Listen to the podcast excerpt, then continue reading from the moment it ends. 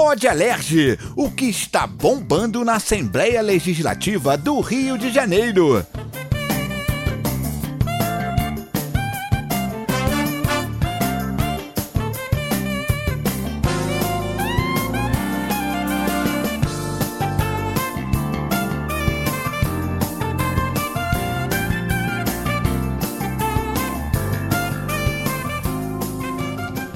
Oi, gente, tá no ar mais um Pode Alerge, o podcast aqui da Alerge que leva para você tudo o que tá acontecendo de mais importante no Legislativo Fluminense. Eu sou a Carol Silva e comigo toda semana, Tiago Acevedo, a nossa professora Denilza. Oi, gente, tô de volta, tudo bom? Tudo, e você? Ai, eu tô ótima. Sua semana foi boa, Carolzinha? Foi boa. Eu vou falar um negócio que eu acho importante, porém nada a ver com o assunto, que semana que vem é meu aniversário. Ai, que bom, parabéns pra você. Obrigada. Cai Ficou- na tinta? Cai na terça, por isso Ah, eu então- quero. então eu bem. quero hoje o parabéns. Obrigada. Tá bom. E Cabeção também tá aqui. Oi, Cabeção. Que maravilha, vou separar um presente pra você. É? Eu deixei, deixei um presente pra professora Denilza hoje na portaria. Mentira. Deixei uma santa. Ah, Uma santa dinamite. ah cala sua Ah, não. boca, Então, se cabeção. for esse presente, eu tô dispensando. Muito obrigada. Bom, hoje é, eu vou começar o nosso podcast fazendo, trazendo uns dados importantes e preocupantes em relação à violência contra a mulher. De acordo com a quarta pesquisa Visível e Invisível, Vitimização de Mulheres no Brasil, do Fórum Brasileiro de Segurança Pública e do Datafolha, todos os indicadores de violência contra a mulher subiram no ano passado. Em 2022, 28,9%, que dá aí mais de 18 milhões de mulheres, relataram ter sido vítima de algum tipo de violência ou agressão.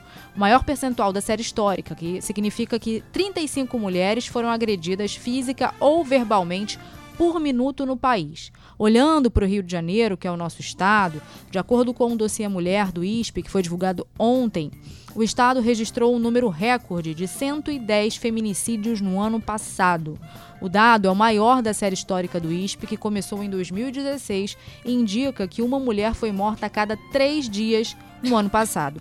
Em 2021, foram registrados 85 casos. Lembrando que os números de fevereiro ainda não entraram nesse dossiê e já aconteceram casos de feminicídio aqui no Rio de Janeiro.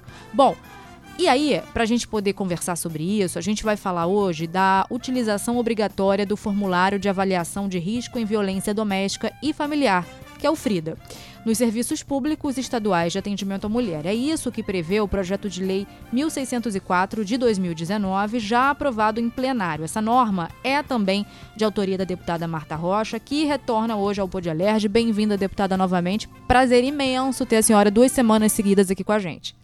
Olha, obrigada pelo convite, tá? Já quero deixar aqui meu abraço apertado pro seu aniversário, Obrigada. tá? Não esquecendo, né, que não basta um abraço, tem que ter vir flores, bombons, tá? Presente. Perfeita, Presente, deputada. né? Maravilha. Bom que isso Então, está gravado e eu tá vou cobrar dos demais participantes. Muito obrigada. Tá? Bom, então, primeiro de tudo, né, saudar todo mundo que está aqui com a nossa, nessa mesa. É, nós estamos respirando aí o Dia Internacional da Mulher e foi muito bom você trazer esse tema com base nos dados divulgados pelo Instituto de Segurança Pública. Quero deixar meu abraço aqui para o presidente do ISP, a doutora Marcela Ortiz, que fez a apresentação ontem que acendeu um sinal de alerta Uhum. quando ela mostrando os dados, por exemplo, do feminicídio, a gente já vê que os dados de janeiro são expressivos e se continuar nesta projeção, sem dúvida nenhuma, nós teremos um aumento ainda maior do que aquele que já foi constatado comparando 2022 com 2021. Uhum.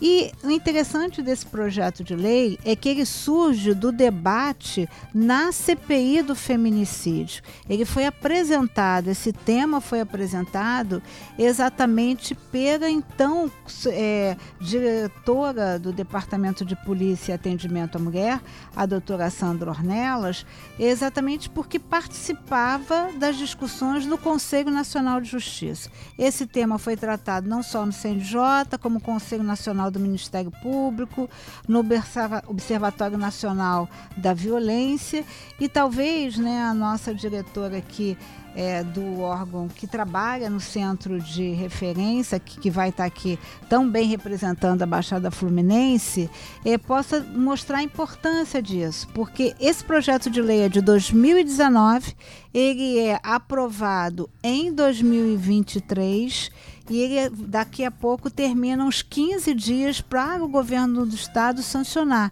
Então eu faço votos que o governador faça essa sanção ainda no mês de março, no mês da mulher. Uhum. E se eu te fosse dizer uma, uma finalidade mais importante é a gente pensar tá, na utilização como preservação da vida. A lei federal que é de 2021, a lei federal, inclusive, ela coloca que é obrigatória a Polícia Civil, não sendo possível ao Ministério Público, mas é facultativo aos órgãos que integram a rede de, de proteção. Então, é você utilizar critérios objetivos numa entrevista com essas mulheres, uma entrevista com profissionais qualificados para ouvir e para medir, né? o grau de intensidade dessa violência de modo a perceber se a continuidade naquele mesmo espaço territorial, né, a gente vai acarretar um resultado ou de uma maior ofensa à integridade física, mas mais ainda, né, a questão da morte. E só para concluir, eu quero lembrar aqui, né, que hoje pela manhã, inclusive todos os jornais, ontem o presidente Bacelar na cerimônia que ele fez pelo Dia Internacional da Mulher, ele fez referência a esse caso. Nós tivemos um caso gravíssimo de uma mulher grávida que foi morta é, pe- amando do seu ex-companheiro que não aceitou fazer o exame de DNA para pelo menos né, dizer se o filho era seu ou não.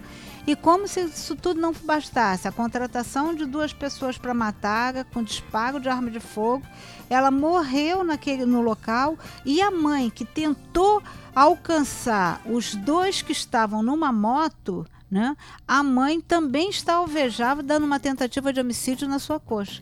Então, a gente, tá- eu não quero aqui estabelecer nenhuma responsabilidade, quero parabenizar aqui a Polícia Civil, a Polícia Militar que estão conduzindo, mas se essa mulher tivesse ido num momento anterior à delegacia, eu não conheço o caso suficiente para dizer, Uhum. né, e tivesse sido aplicado esse formulário, a gente já tem indicadores de que aquela mulher correria risco, né? Perfeito. Então, a recusa dele do exame de DNA, a postura de enfrentamento, né? Então, essas, essas, essa conduta da violência, ela deixa rastro. E é isso que o formulário Frida quer fazer. De um lado, identificar esse grau de perigo e do outro lado, trabalhar como instrumento de prevenção de garantia da vida das mulheres. Perfeito. É, é. Deixa só eu apresentar a próxima convidada, professora, porque é, vou apresentar aqui que a gente está recebendo a superintendente de mulheres de Nova Iguaçu, Miriam Magali. Oi, Miriam, bem-vinda pela primeira vez aqui com a gente. Muito bom ter você aqui, viu? Muito obrigada, muito obrigada a todos.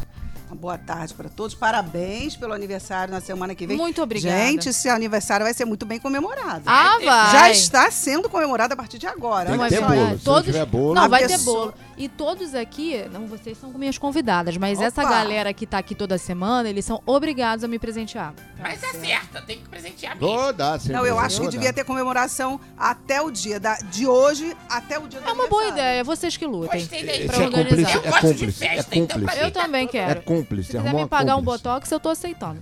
Mas olha, vai, professora, você queria falar. Eu queria Hum. é, é, cumprimentar o que a deputada falou, que é, é, é muito importante a gente é, é, ressaltar isso, que o feminicídio não começa com uma bala, com tiro. Começa lá atrás, quando, quando o homem fala, não, cala a boca, deixa eu falar. Não, você, você tá errada. Começa assim, nos pequenos detalhes e vai aumentando. Então é muito importante estar atento a cada sinalzinho. Uhum, É porque é perfeito. muito difícil. é, Eu tava até conversando antes com a doutora Miriam quando chegou, que é muito difícil o cara, "Ah, vou matar. Não, isso aí já tá rolando há muito tempo. Isso aí já começou com ofensa, ruim. já começou com tapa. Ah, ele vai melhorar. Aí a mãe, não, minha filha, fica lá. Ele vo- é, começa, não é assim, tem é, aviso, não tem, exatamente. Tem uns gatilhos e outros tipos de violência antes da física também. É sempre bom a gente falar, né? É, Isso. Com certeza. O feminismo. A, a senhora está certíssima, minha senhora. A senhora- como é o nome da senhora? Denilza. Professora Denilson. Denilza. A professora Denilza está certíssima. Realmente ninguém dorme e acorda morto. Isso não acontece. A, a violência ela vem acontecendo gradativamente. É, primeiro a psicológica, a, a- a o isolamento dessa mulher da família. Isso acontece muito. Né, com eles, eles isolam, né, o agressor normalmente deixa, não deixa que ela visite muito a família, então ela vai fe- se fechando, se fechando. Porque quando ela começa a, a, a visitar a família e dizer para eles o que ela está passando, que muitas, muitas mulheres conseguem ainda fazer isso, se identifica a violência daí, né? Porque hoje em dia a gente tem tido uma, um, é, a mídia, né, mostra o que é a violência, mas elas são normalmente elas ficam muito em casa e aí começa a psicológica, a física até chegar ao feminicídio. É a gente identificar. O importante é, que a gente sempre fala, né? É identificar que a mulher está sofrendo violência. Identificou, a gente, a gente consegue ajudar aquela família e aquela mulher. Perfeito. E aí, é, qual é o procedimento adotado por um profissional que atende uma mulher vítima de violência doméstica na delegacia? Como é que isso se desenrola, Miriam? É, as delegacias ainda, ainda é, precisam ainda de mais capacitações. Algumas, evidentemente, né? Nós temos as DEANs que fazem um trabalho muito bom, mas é, lida com, com- com pessoas, né? Então, às vezes o atendimento não é exatamente o que aquela mulher precisa, né, deputada? Às vezes ela precisa de um, de um acolhimento melhor. Que, que os equipamentos, os CEANs, eu sou do CEAN, né? Eu sou superintendente, mas nós temos na superintendência o CEAN, temos a Casa da Mulher também, de Nova Iguaçu. Então, quando o CEAN intervém, ela, ela- ele, ele, ele conduz a coisa de uma forma mais, é, mais suave mesmo, para que, pra que aquela, aque- aquele detetive, aquela pessoa que está interrogando, ela consiga tirar o máximo daquela mulher. Porque uma mulher, para sair da casa dela e até uma delegacia, é muito difícil. Nós tivemos uma vez um caso de um, um delegado que veio falar comigo, é, que me deixou pasmo. Eu acho que eu não esqueço mais a fala desse delegado, que ele falou que ele traba- que ele estava com um homicídio e, de repente, doutora Miriam, entrou dentro da delegacia uma mulher, uma senhora, 50 e poucos anos, de mais de 30 anos de casada, para denunciar o marido dela. Aí eu falei assim, pelo amor de Deus, a senhora não poderia ter vindo aqui de manhã, à tarde. Olha. A Olha. senhora chega aqui de madrugada. Eu falei Que assim, olha, isso? delegado, eu não acredito no que eu estou ouvindo. Uma mulher de mais de 50 anos, que sofre violência há 30 anos, tem a coragem de ir até a delegacia de madrugada. É, e o horário só mostra a urgência, né? Só mostra a urgência. Exatamente, pois é. Então, às vezes, as- a condução não é a melhor. Mas isso não, não, a gente não está generalizando de jeito nenhum. A gente, a gente quer e tenta sempre levar a sensibilidade, porque a Sandra Ornelas, que a deputada citou muito bem, uma grande amiga, a Sandra, ela diz que a gente não precisa humanizar nada, porque humanos já somos nós. A gente precisa sensibilizar. Então a gente precisa sensibilizar cada vez mais através de capacitação a todo esse grupo que atende essas mulheres vítimas de violência. Porque nosso equipamento só faz isso. E a gente faz capacitação lá de seis em seis meses. Porque eu tenho um motorista, que é um homem que trabalha com a gente, eu tenho um vigilante, eu tenho a moça que faz o café, que é o nosso apoio, que precisa estar capacitada para receber essa mulher. Perfeito. Eu queria perguntar para você sobre esse projeto, né, que torna, quer tornar obrigatório o uso do formulário FRIDA e a gente espera que seja sancionado, né, como a deputada falou. Tá acabando o prazo dos 15 dias, a gente espera que saia.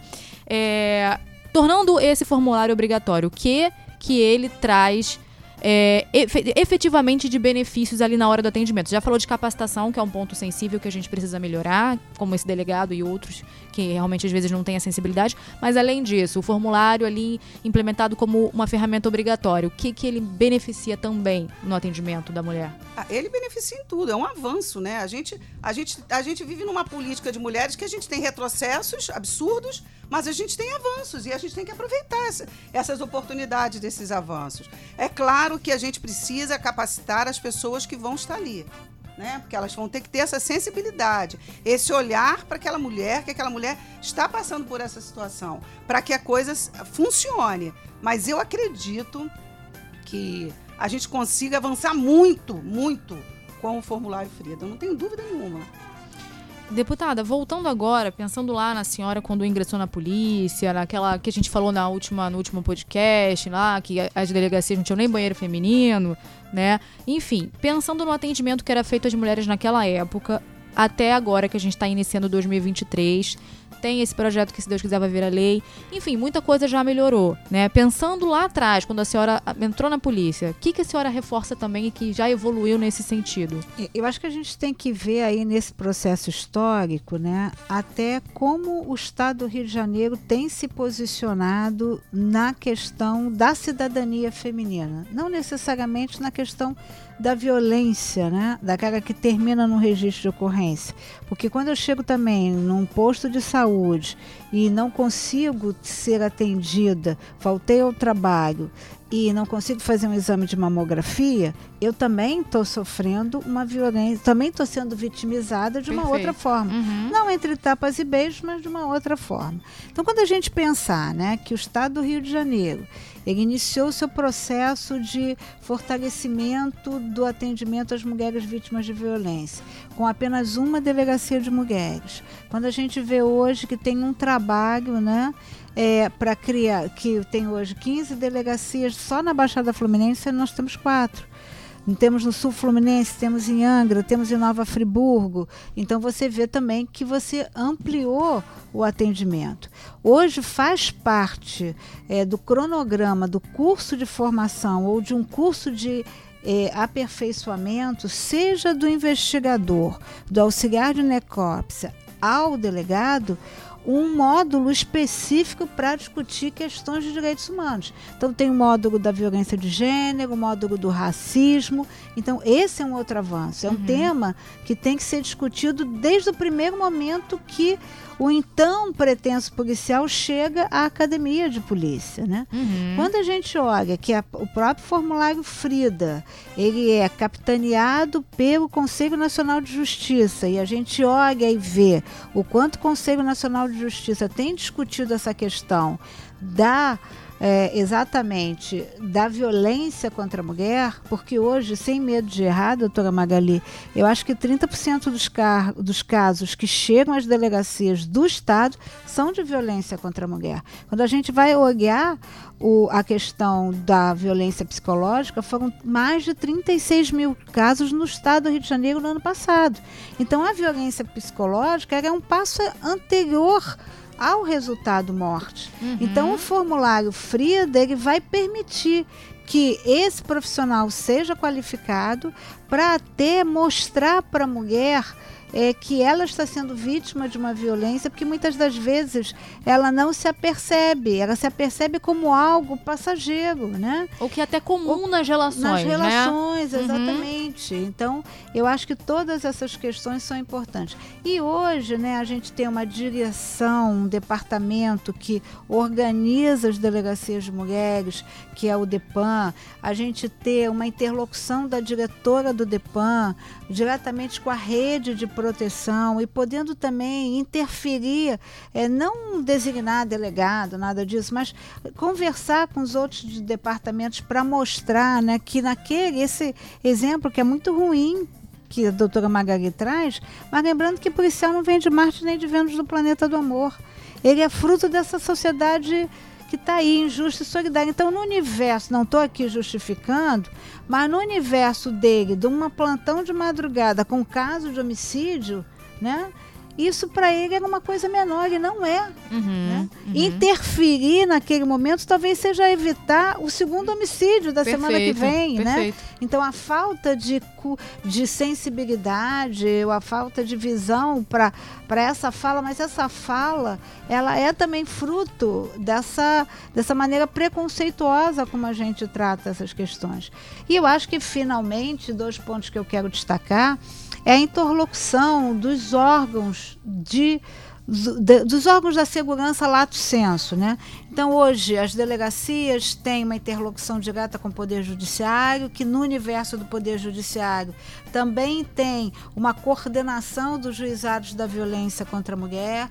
Na defensoria pública a gente tem o NUDEM, que é uma uma preciosidade. Uhum. No Ministério Público a gente também tem uma coordenação. Então esses organismos eles têm é, que via de regra são comandados por mulheres e, e as mulheres fazem a, a política lato senso de uma forma diferente, eles se falam, eles se conversam, eles se resolvem eles se fortalecem.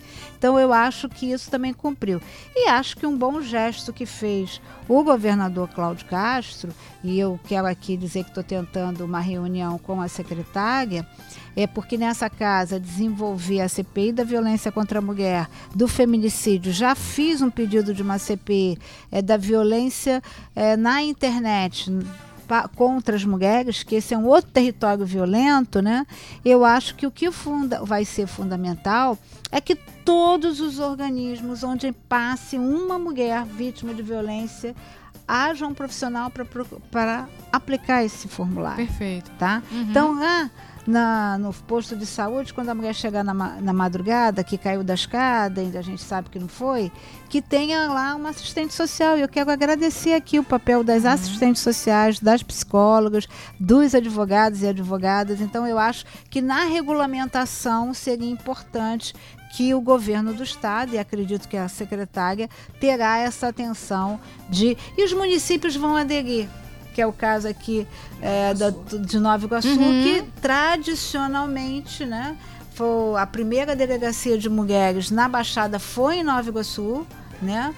Na, com a delegada Maria Carmadella, uma pessoa maravilhosa. Então a gente tem também aí né, um- uma reserva de, de reflexão. Né? A gente tem um conteúdo aí né, longo, um caminho longo já dessa reflexão. Professora, eu ia perguntar uma coisa. Hum. Porque a gente falou, né, do que, que mudou ó, desde que a deputada entrou na polícia. Foi em 83? 83. 83. E a senhora tá viva É há muito tempo, é. muitos anos. O que, que a senhora observa também, né, nesse, nesse passar do tempo Eu ia tudo? falar sobre isso mesmo, Carolzinha. Hum. É o seguinte, gente. É, é urgente cuidar disso, é urgente. Então, por isso que leis como o Protocolo Frida, outras leis que a LERJ cria, é urgente, precisa mudar. Mas a gente precisa pensar também na nossa educação. Eu sou professora, eu tenho que falar sobre isso. Perfeito. Historicamente, a mulher é tida como propriedade. A mulher é minimizada o tempo todo. A mulher é violentada historicamente nesse país. Então, a gente precisa falar assim para Calma. as escolas. Como que você. Calma, eu tô calma. calma. Calma. Eu tô calma, não vem me cercear. Peraí, vai. É, como que você vai alertar uma mulher? Tenha coragem pra denunciar se ela não foi encorajada desde criança. É isso aí. né? Então ela precisa ser encorajada. Atenção, mães e pais de crianças, eduquem suas meninas para serem encorajadas. E eduquem seus meninos para ser companheiros e não proprietários das mulheres. É isso. Muito E bem. É perfeito o que ela fala, porque o exemplo do que você vê na sua casa forma os- a, a mulher que você vai se tornar, ou o menino, ou o homem que você vai se tornar. Então, quando você observa um comportamento da sua mãe, é, sendo sempre menosprezada, é, às vezes agredida fisicamente, humilhada, xingada, você começa a normalizar às vezes isso e você leva para as suas relações futuras. Né, você reproduz, mesmo que sem querer, você acaba fazendo isso, né? Eu queria, fala professora, Eu perdão. tive. Eu, eu queria. É, é, só um comentáriozinho sobre o nome. Sobre o nome do formulário Frida. Eu estive no México em 1918. Perfeito. Nossa. Foi Conheci- ontem. E conheci a menina Frida. Olha, eu achei excelente o Ah. nome. Que, que Frida Kahlo sofreu tudo que. que é, é um país muito machista. Que era o México naquela época, hoje é também, mas naquela, imagina em É, 1917. uh, Frida teve uma deficiência por causa de uma doença maltratada. Uhum. Sofreu muito preconceito, sofreu muita violência na sua juventude e foi muito guerreira. E eu achei o nome muito justo. Eu sei Perfeito. que é uma, é, é, é uma abreviação, mas como ca- direitinho. calhou, né? Combinou. Deixa eu trazer de novo outros dados dessa pesquisa do ISP, que foi o seguinte: foram analisados dois novos indicadores nessa pesquisa que saiu dia 8. A perseguição ao stalking, que é uma coisa que não tinha até então. Não tinha análise, tá? Isso existe desde que o mundo é mundo. É, com 604 casos registrados. Esse crime foi incluído no Código Penal recentemente. E os casos de violência psicológica tiveram 666 registros. Então vamos lá. Eu queria agora falar da importância do pedido de medida protetiva, porque a gente já falou aqui, já desenhou que a agressão ela começa na psicológica, né, na moral, na financeira, darará, ela evolui para uma agressão e, em alguns casos, para morte, né? Então, vamos reforçar, Miriam, essa questão da, da medida protetiva. Toda mulher pode solicitar uma medida protetiva? Como é que funciona? E vou emendar na segunda pergunta. Se o agressor não cumpre a medida protetiva e ele se aproxima daquela mulher, o que, que acontece com ele? É, um, do- um dos avanços agora é a gente conseguir a medida protetiva com as mulheres que sofrem violência psicológica, porque a gente antes não conseguia. Né, ela é deputada, antes a gente não conseguia essa, essa medida protetiva. Hoje a gente já consegue. A- a- claro, é evidente que em algumas situações é difícil pra, para a delegacia identificar essa violência psicológica. Eu não tenho dúvida de que eles têm algumas dificuldades. Mas, por exemplo, quando, a- quando essas mulheres passam por um equipamento ou municipal ou estadual, e, e essas técnicas sabem que ela está vivendo aquela violência psicológica, ela consegue a- o afastamento desse agressor. E é, com certeza, qualquer mulher que se vê numa, numa situação de violência, ela pode requerer essa medida protetiva na, na delegacia através do RO. Né? Ela faz o RO e faz o pedido de medida protetiva. Agora, é, o- os agressores, hoje, era, essa, é a Lei Maria da Penha, que era uma lei apenas educativa, que ela não veio com a finalidade de ser uma, uma lei punitiva, essa não era, não era a finalidade da lei, né? E pobre do nosso país, que foi obrigado a ter que fazer uma lei, né, para proteger as mulheres. E não fez porque era um dos melhores países, não. É porque foi, foi um- um- uma situação em que ele não tinha mais condição e as cortes internacionais obrigaram o país a fazer, porque eles tinham 19 anos numa situação que não se resolvia, Que absurdo, era da né? Maria, Maria da Penha. Então, é, mas com a- as medidas protetivas, é, o- o- se o agressor procura essa mulher, invade a casa, que isso é muito comum, gente pula muro, sabe? É uma coisa, olha, terrível. Mas hoje a gente tem a Patrulha Maria da Penha, que ela, ela anda em todos os lugares. Nós tivemos mulheres que estavam morando em Nova Iguaçu, se mudaram para a região dos lagos, daqui a pouco elas mandam foto da Patrulha Maria da Penha da região dos lagos tomando café na casa dela, para saber se estava tudo bem. Quer dizer, Aproxima, saiu- acolhe, né? Isso aí. eles, eles, é, eles humanizaram, ou melhor, sensibilizaram, né, essa questão da violência doméstica. Se tiverem que levar uma cesta básica, eles levam. Eles atendem, eles acalmam aquela, aquela mulher. Então, a, a medida protetiva, nossa senhora, realmente Salva vidas, né? salva Porque- com certeza absoluta. Com certeza. É, agora, falando um pouquinho do perfil das mulheres que são vítimas de agressão. Bom, não tem classe social, enfim, isso não existe. Mas, assim, existe um perfil que é mais. é, sofre mais esse tipo de, de violência? Sei lá, tipo, uma, uma faixa etária, talvez, também? Tem isso ou não? Tem É, esse eu- recorte? É, eu digo assim, que a violência doméstica, ela permeia a vida da gente o tempo todo. Nós aqui dentro, somos dois, quatro, seis, oito, nove pessoas aqui dentro, nós de alguma forma vivemos a violência doméstica. Ou é uma amiga, ou é a irmã, ou é a comadre, a irmã da comadre, mas a gente vivenciou a violência doméstica. Então ela, ela não tem muito essa cara, mas de uma forma mais é, mais genérica, a gente observa que algumas mulheres, como a gente estava conversando até ali fora, né? É, é, algumas mulheres numa classe social um pouco mais baixa, que dependa desse marido, desse agressor. E a gente sempre fala também que a mulher não casa com sapo. Então, ser agredido por aquela pessoa que ela entendeu que seria uma pessoa que ia viver o resto da vida com ela e ela teria filhos é muito difícil. Então, quando essa mulher, essa- é, quando a gente fala que ela chega numa, numa situação em que ela vai denunciar, essas mulheres normalmente são mulheres hum, com uma- um poder aquisitivo um pouco mais baixo. Acontece, não que na classe média e classe rica não aconteça, mas vejam bem, elas, elas têm uma, uma relação de dependência financeira maior.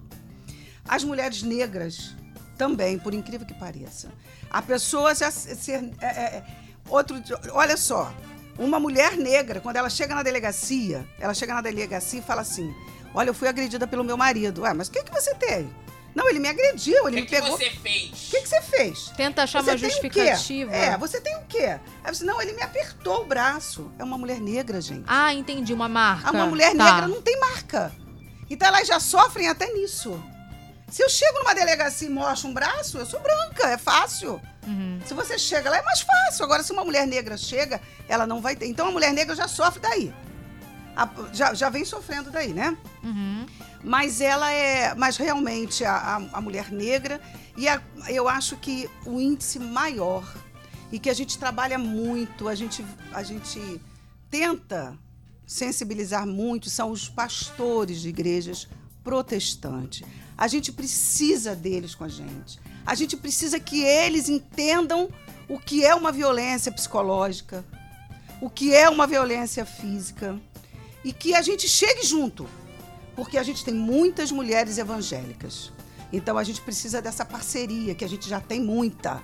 Muita é como parceria. estávamos conversando ali, falando, não, que isso, vê seu casamento, é muito importante. É, Vá pra casa, conversa, aí chega lá, toma outro tapa, vem com outro olho roxo. Não, doutor, ah, ah, pastor, tá com outro olho roxo. Não, espera, você ainda tem a orelha, pode voltar. Aí vem, arranca a orelha dela e vai, e vai crescendo, e vai crescendo. Não e o pastor vai mais- amenizando. Não, é, é nada família, é mais importante família. do que a sua vida. É, né? família, Nenhuma instituição como um casamento É, ou e qualquer também outra aquela coisa. da pessoa que vem do, do, do interior, vem do Nordeste, vem morar aqui, aí tem quatro, cinco filhos, não tem família, não tem nada. O marido bate, toma cachaça, ela bate, ela fica, o que, que eu vou fazer? Muitas vezes elas procuram a igreja. É, procura a igreja. O a pastor igreja vai para falar, poder calma, dar o, o amparo. calma, calma, calma. é. ora, pede a Deus. E, mas não são todos, não, tá? Isso a gente continua falando, não estamos generalizando. Uhum. Não são todos, mas a gente precisa muito dessa, de- de- de- de- dessas pessoas junto com a gente. Não é, eu acho que isso é muito fundamental. Não existe nada mais importante do que a sua vida, a vida Com dos seus certeza, filhos, com a sua certeza. integridade física, enfim.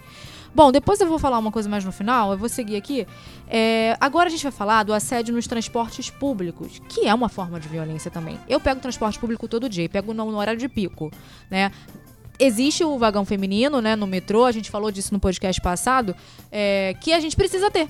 Não é que a gente gostaria que tivesse, mas é necessário ter porque as pessoas não têm um pingo de educação. Os homens acabam achando que o corpo da mulher é público, eles acham que eles têm que se esfregar ali no horário de pico. E eu, eu opto sempre pelo feminino, porque, enfim, eu, é onde eu me sinto mais segura.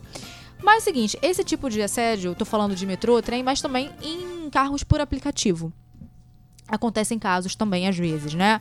Bom, e aí, deputada, a senhora apresentou um projeto de lei determinando que a Polícia Civil crie um campo específico a respeito disso nos registros de ocorrência e alerte também em que tipo de transporte ele aconteceu. Então, assim, é importante a gente ter esse, esse tipo de registro para a gente mapear melhor e pensar em políticas públicas mais assertivas nesse sentido? Olha, eu acho que tudo é tudo ganha qualificação se você consegue olhar os dados estatísticos, fazer um diagnóstico, estabelecer uma hipótese que precisa ser melhorada e a partir daí trabalhar em cima desse diagnóstico, né? Eu já falei aqui que sou cria da Penha, então eu entrava lá no 350 para vir para o UFRJ e se eu tivesse lá naquela ocasião a gente usava fichário, né? Uhum. Então, se eu tivesse lá com fichário, alguém vinha pedia, muito comum, pedia para segurar o fichário, pedia para segurar a bolsa. Hoje você anda no metrô, né? Você tem que pedir, já aconteceu comigo, pedir a um jovem para se levantar para uma senhora, para uma idosa Ah, que está em pé. Isso é Eu quase diário. isso. Olha, É quase É diário. óbvio, né? Como bem colocou a nossa professora, que hoje fez uma observação muito feliz da questão do papel da, da educação no enfrentamento à violência, a gente tinha lá, né, a síndrome do alfinete. é, eu né? andava. Eu pegava o trem de Japeri pra Central, que eu morava nessa época em Japeri. Eu, eu pegava um alfinete, eu andava com alfinete. Porque era muito homem assanhado e você não podia falar nada, porque naquela época se você falasse alguma coisa, essa maluca aí, o que essa maluca tá gritando? Sim. Mas se a gente pensar que as delegacias de mulheres chegaram ao Estado em 85, tá? Em 86, e se a gente pensar que já vão lá quase 40 anos, a sociedade tem que evoluir. Com certeza. Então não é justificável que uma mulher seja submetida num transporte público à importunação. E recentemente, quem examinou aí as imagens disponibilizadas pela mídia, é jovens em ponto do ônibus, esperando para pegar o seu ônibus e quando o ônibus para, passa alguém de moto e apalpa aquela menina. A questão que aconteceu Uma nos loucura. aplicativos. Então, o que, Uhum. que a gente quer com essa com essa decisão? A gente quer ter um diagnóstico, né? Porque é, é fortalecedor para outras mulheres ver a coragem de uma mulher que não aceitou né, ser apalpada, ser importunada, né, e que foi à delegacia, fez o registro, aquele autor foi identificado e a gente trabalhar, como bem colocou a nossa professora, aqui na área da educação, né, desde o primeiro momento, Uhum. que as crianças, né, porque para mais tarde o, aquela criança que hoje é um homem, ele saiba, por exemplo, que aquela conduta não é uma conduta correta. Perfeito. Então, eu acho que trabalhar o campo da educação, mas também ter um bom diagnóstico, sem dúvida nenhuma, pode ser. Eu, recentemente, eu li uma matéria, né, tô até, é um processo de estudo lá no gabinete, é, a possibilidade dos presos que estiverem em liberdade é, em liberdade condicional ou num projeto de possibilidade de progressão do sistema de pena, né, poderem, por exemplo, trabalhar nos aplicativos. Eu não tenho nada contra isso. Acho que o trabalho renova, o trabalho ressocializa. Mas eu entendo que uma mulher tem o direito de saber que o condutor daquele aplicativo responde a um, um processo de violência, sobretudo de violência sexual. Eu, por exemplo, se entrar um carro de mulher, eu fico, fico super feliz, né? A gente, então assim, eu acho que a gente tem que garantir o trabalho, garantir a ressocialização, mas garantir também o poder de decisão daquela mulher se deseja ou não embarcar naquele veículo. Eu acho uma loucura que há pouco tempo, eu não lembro o ano exatamente, um homem ejaculou numa mulher e aquilo não era crime tipificado. Sim, foi recentemente essa E agora, a agora existe o crime de importunação sexual. Olha que loucura, gente. Aquele homem não responde, não respondia um crime Não, e tipificado. como que não poderia ter esse tipo de tipificação? Isso é normal? Porque parece que é isso, né? A porque, sociedade na do cara. verdade, se você olhar para o Código Penal, você vai ver que nos crimes de estupro, que é um crime da liberdade sexual, da autonomia da vontade, ele é entendido como um crime contra a honra. Durante muito tempo, as prostitutas tiveram dificuldade de fazer isso. Nós tínhamos lá o conceito de mulher honesta, né?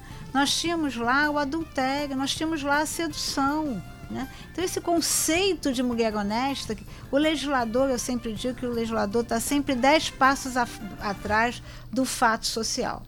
Então, aquele com aqui, tudo, haviam critérios muito subjetivos, né? Então, acho que com isso, a participação da mulher na política, né?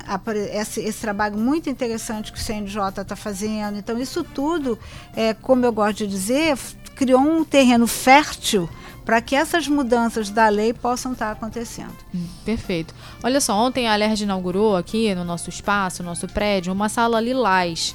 Ela serve para atender as mulheres vítimas de violência. Esse espaço já existe aqui no estado do Rio de Janeiro desde 2015 e começou a funcionar dentro do IML. Mas atualmente o estado já tem outras salas espalhadas por aí, como Niterói, Nova Iguaçu e Petrópolis.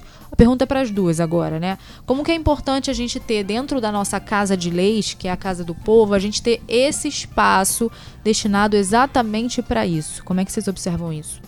Pode começar, deputado? Não sei, tanto faz. Posso começar? Então vamos lá. Primeiro a gente tem que entender que o uso do termo lilás, porque a cor que as máquinas da texto da fábrica que foi in- incendiada com as trabalhadoras em Nova York era, era, o, era o tecido lilás que era é, produzido nas máquinas. Então daí o lilás virou um pouco a cor da referência das lutas das mulheres. A sala lilás que a gente conheceu em primeiro lugar foi a sala lilás do médico legal. É uma outra coisa. Então é quando uma mulher vai ao Instituto Médico Legal fazer um exame de corpo de delito, seja ele de integridade física ou um exame sexual, né, para ver vestígios de violência sexual, ela possa ser atendida por uma mulher. Eu não tenho que ter um plantão permanente de mulher, mas a estrutura do é, da, do Instituto Médico Legal tem que ter uma mulher pronta para atender. E um dos questionamentos trazidos pela doutora Gabriela, que é a ocasião era diretora da, do Instituto Médico Legal, e nós fizemos um projeto de lei nesse sentido, é que elas pudessem ter uma muda de roupa. Porque muitas vezes o vestígio da ejaculação fica na roupa. Hum. Então, a mulher não tem como deixar. E aquele, aquele material, a roupa, ela não é examinada pelo médico legal, ela é examinada pelo ICE, Instituto de Criminalística. Então, o médico legal, no momento do exame, ele tira, ele apreende aquele material e encaminha diretamente para o criminal. Então, ter minimamente ali uma calça, uma camiseta, uma blusa, uma roupa íntima, para que aquela mulher possa deixar imediatamente aquela roupa é uma coisa importante. Pode parecer pouca É o mínimo coisa. de Não, dignidade. é o correto. mínimo de dignidade. Uhum. E a partir daí, todas as, todas as ações desenvolvidas pela rede de proteção, seja o Ministério Público, a delegacia, tudo começou a ter a cor lilás. A deputada enfermeira Rejane, que presidiu muito tempo aqui a Comissão de Direitos da Mulher, ela fazia, ela, ela atendia essas mulheres utilizando o seu gabinete, às vezes, e outras instituições.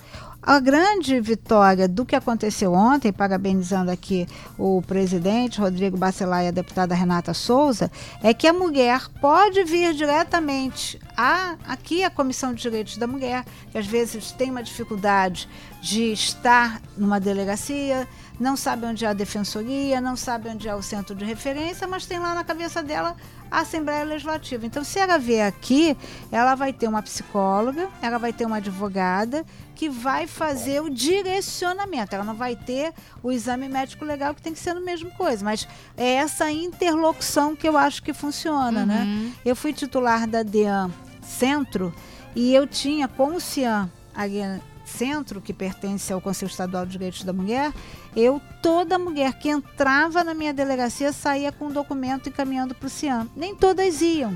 Sim. Mas a gente observou que aumentou o número de atendimentos. Então, eu acho que é essa interlocução que vai ser permitida aqui pela é, Sala Lilás e nada melhor né, do que o Dia Internacional da Mulher para ter esse tipo de comemoração e essa inauguração. Existe, existem algumas cidades no estado que têm a Sala Lilás dentro dos hospitais de, de emergência. Então fica aqui uma dica para os prefeitos, para os vereadores, que criem também Sala Lilás nas suas cidades. Muito importante. É verdade, né, É, a Sala Lilás vem, vem trazer essa sensibilização, né? Porque IML não é fácil também, né? IML não é fácil. É, a lida no IML não é nada fácil para eles, né? Para os técnicos. Aí quando a gente tem uma sala Lilás que faz esse atendimento diferenciado, né? Com um olhar diferente para aquela mulher e depois encaminha, porque todos os encaminhamentos da Sala Lilás vão para a gente, a gente realmente recebe esses encaminhamentos, faz toda a diferença, toda a diferença. Agora, todos os IMLs poderiam ter uma Sala Lilás, que necessariamente não precisaria ser uma, uma Sala Lilás tão bonitinha como a de Nova Iguaçu, né? Mas que seja um espaço separado, né, para fazer o atendimento dessa mulher porque elas chegam lá realmente destroçadas, porque elas sofreram uma violência e muitas de estupro. E aí não tem hora, não tem dia e normalmente vão realmente sujas, muitas sangrando. Então elas precisam desse espaço diferenciado. A Sala Lilás veio trazer essa, essa sensibilidade maior para o, os, os IMLs. Eu deixo aqui, inclusive, meu abraço para o doutor Ângelo, né, que o doutor Ângelo é o diretor do, do, do IML, da Sala de Lás, tem nos atendido muito bem, é um parceiro. Eu digo assim, Nova Iguaçu tem uma rede de apoio maravilhosa, né? Eu estava conversando com ele ali fora. Realmente, Nova Iguaçu tem uma rede de apoio muito bacana. A gente tem uma troca muito boa, né? É claro, é o que a gente já tem, vem falando. Primeira, de, primeira DEAN saiu de Nova Iguaçu. A gente já tem uma história nisso tudo, né? Uhum. Mas a gente tem bastante comprom, um compromisso muito grande com as mulheres de Nova Iguaçu. Isso é bem importante, né? Então a gente vai se encaminhando para o final. Eu vou só reforçar os canais de denúncia. Além da Alerj, que agora tem a Sala Lilás, a gente também tem aqui a Comissão de Defesa dos Direitos da Mulher, da Alerj, que hoje é presidida pela deputada Renata Souza, né, deputada Marta? Isso, né? Então, é, essa comissão tem um WhatsApp, que é o 21 97473 5876 e o 96720 2393. Aqui também a gente tem o Zap da Cidadania, que você pode fazer também essa denúncia pelo Zap da Cidadania, que é o 21 99670 1400, além, obviamente, do 190, 180, as delegacias, as DEANs que estão por aí, né? Os equipamentos do, do Estado, que são os CIANs, né? Também, enfim, tô esquecendo algum? Falei tudo. É isso. E em briga de marido e mulher, a gente mete a colher, mete o garfo, Com mete certeza, né, tudo tem favor. na mão, porque assim. Tem que denunciar. Tem que Inclusive, denunciar. eu vou dar até a minha opinião. Eu acho que esse aumento nas denúncias não é por, porque aumentou a violência. Eu acho que essa violência sempre existiu, só que agora as mulheres estão fazendo, estão denunciando. Porque essa agressão em casa, verbal, já existe há muito, muito e muito tempo. É, isso que ele falou pode ser, né? Pode ser uma leitura feita também, sim, né? Que agora as mulheres estão conseguindo falar, né? Pois não. Eu acho que essa é uma leitura interessante de ser feita, porque a gente não está tratando apenas do aumento da violência, a gente está tratando da visibilidade da violência. Visibilidade das Da- denúncias. exatamente. E quando, vamos pegar o exemplo aqui de Nova Iguaçu, é, hoje, por exemplo, em Nova Iguaçu, no Hospital da Posse, a gente tem lá um atendimento específico para mulheres vítimas de violência que é feita no hospital. Um atendimento humanizado, um atendimento diferenciado. Então, pode ter absoluta certeza que as notícias que chegam através do atendimento médico naquele hospital vão reverberar num registro de ocorrência. Ao contrário, né, de outros municípios que talvez não tenham. Essa questão aí que foi colocada pela doutora amiga da importância do IML ter uma sala lilás, vamos chamar aqui a responsabilidade dos prefeitos. São 92 municípios e menos de 40 tem algum tipo de equipamento. Então, se o prefeito ajuda na Polícia Civil a botar uma assistente social, a, a permitir um, um médico ad hoc, isso é um, um instrumento que é permitido. Né? Então, se há uma interlocução com o posto de saúde para que todas as mulheres que compareçam ao posto de saúde já saiam dali com seu boletim de atendimento médico, se vão ou não fazer fazer o registro, a gente ainda não sabe, mas já vai ter um documento comprovatório de um, de um atendimento e talvez uma descrição de uma, de uma lesão. A notificação obrigatória da área da saúde. Hoje, os profissionais da área da saúde que merecem nossos aplausos de pé, eles acham que aquilo eles estão trabalhando como se fossem testemunha, e não é. É coleta de dados para diagnóstico, diagnóstico da política pública. É saber, uma mulher branca de 60 anos foi agredida na Tijuca, é isso. Então, acho que todo mundo pode dar essa contribuição e, sem dúvida nenhuma, né, o silêncio gera violência, o medo gera impunidade. Então, mulheres, denunciem, denunciem, denunciem. É isso aí. Professora, vai ter frase Vai hoje? ter frase, Então claro. vamos lá. Frase do dia da professora Denilza. Olha só, é, é uma dica. A gente falou sobre as igrejas, né? E tem muita gente também que tenta acalmar. Calma, depois da tempestade vem a bonança. Fica tranquila, não é não, meu amor. Depois da tempestade, o trânsito para e o caos se instala. Então, denuncie. E briga de marido a mulher não se mete a colher, se mete denúncia. É isso aí. Acho que É sintetizou. isso, eu só, eu só queria é, deixar claro para as mulheres que estão ouvindo esse podcast é que elas saibam que elas não estão sozinhas. Elas têm um equipamento público que pode atender todas as mulheres. Então, é que elas, é que elas saibam que elas têm gente com elas.